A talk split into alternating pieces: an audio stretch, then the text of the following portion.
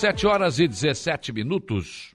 O dia começa com a informação de que a sexta edição da Grimeleiro foi sucesso de público e de expositores. Segundo os organizadores, algo em torno de 50 mil pessoas passaram pela festa de quinta a domingo. Os shows foram selecionados de forma a agradar aos mais diversos gostos. Né? Prefeito Éder Matos e toda a sua equipe da Prefeitura de Meleiro está de parabéns pela organização e a realização da festa. O colegiado de prefeitos da Associação dos Municípios do Extremo Sul Catarinense realizou assembleia na última sexta-feira durante a Sexta Agrimeleiro. Esta é a primeira reunião itinerante dos gestores municipais desde 14 de novembro de 2019, quando aconteceu na Povilhana de Santa Rosa do Sul. A Assembleia Geral Ordinária ocorreu no pavilhão do Arroço de Meleiro. Na ordem do dia, os prefeitos fizeram uma análise da marcha dos prefeitos a Brasília 2022 e trataram dos resultados do movimento econômico. O presidente da MESC, prefeito de Timbé do Sul, Roberto Biava, parabenizou o prefeito de Meleiro, Éder Matos, pela realização de um grande evento a Agrimeleiro, com a mostra de agronegócios e a festa do colono, movimenta a nossa região e traz outros visitantes que encontram uma infraestrutura muito boa, com uma programação de excelência, disse o, o presidente da MESC. Além da leitura dos ofícios recebidos, a palavra aberta, os prefeitos parabenizaram o evento e agradeceram a acolhida. Após a Assembleia, os prefeitos foram recepcionados por um café e receberam uma cesta de produtos coloniais. Ontem, domingo, o senador e pré-candidato ao governo do estado, Jorginho Melo, passeou pela festa e disse que nunca mais deixará de estar presente.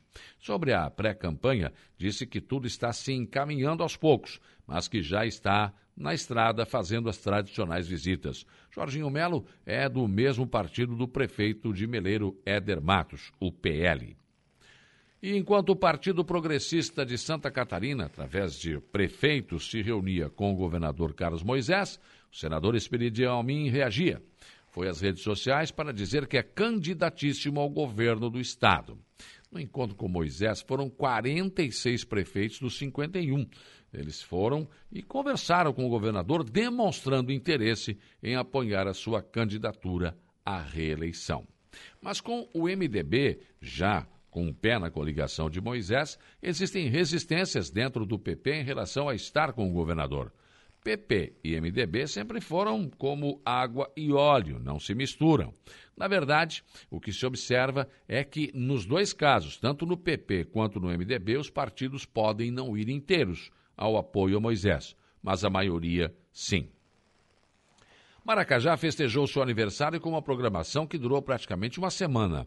No sábado, agora, aconteceu no Complexo Esportivo Antônio da Rocha a escolha da rainha e princesas da festa do colono.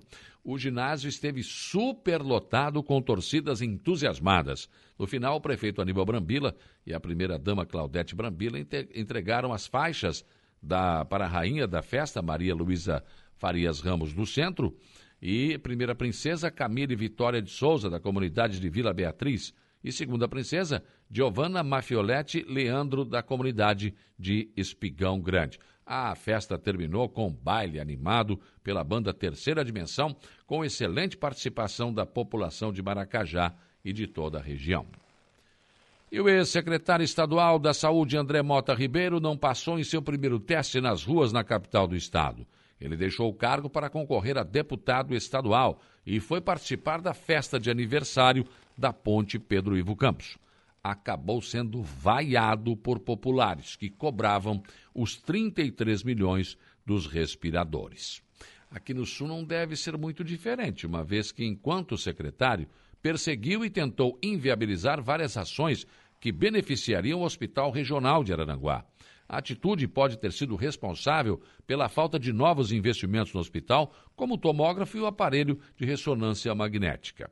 Esse, o ex-secretário chegou a ser cobrado pelo ministro da Saúde, que esteve em sombrio devido a verbas do governo federal repassadas em sua secretaria que viriam para o sul do estado.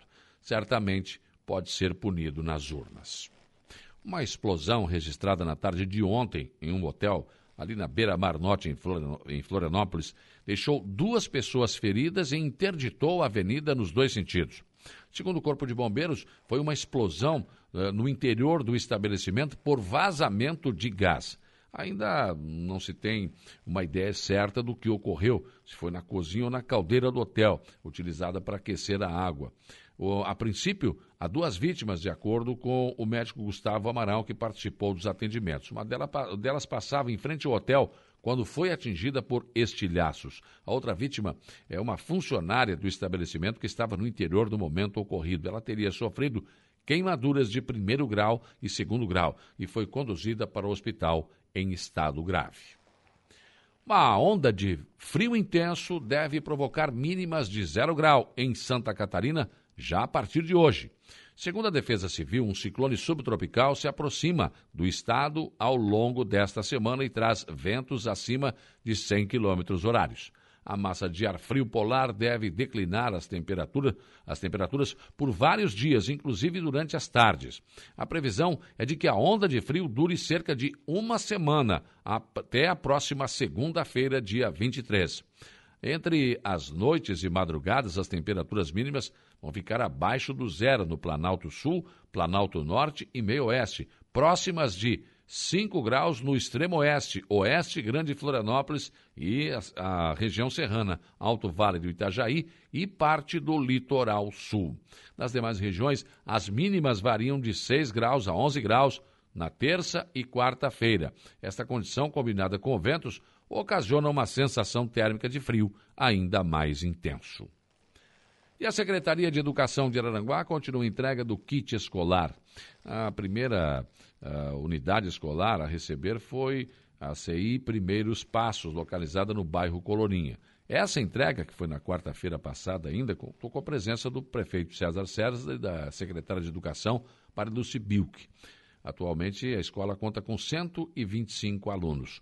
O kit escolar foi desenvolvido por faixa etária e tem vários itens. Por exemplo, do ensino infantil de 0 a 2 anos, foram distribuídos 700 kits. Tem um caderno de desenho, uma caixa de giz de cera, um pincel, uma caixa de massa de modelar, uma pasta personalizada, jogo de formas geométricas, caixa personalizada para o kit, enfim.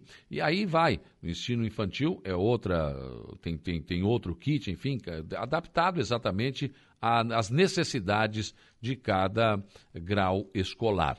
Na verdade, é mais um investimento feito na área da educação pela atual administração. E cá entre nós, na educação não se fala em gastos, se fala em investimento nos futuros cidadãos. Pensem nisso enquanto lhes desejo um bom dia. Rádio Araranguá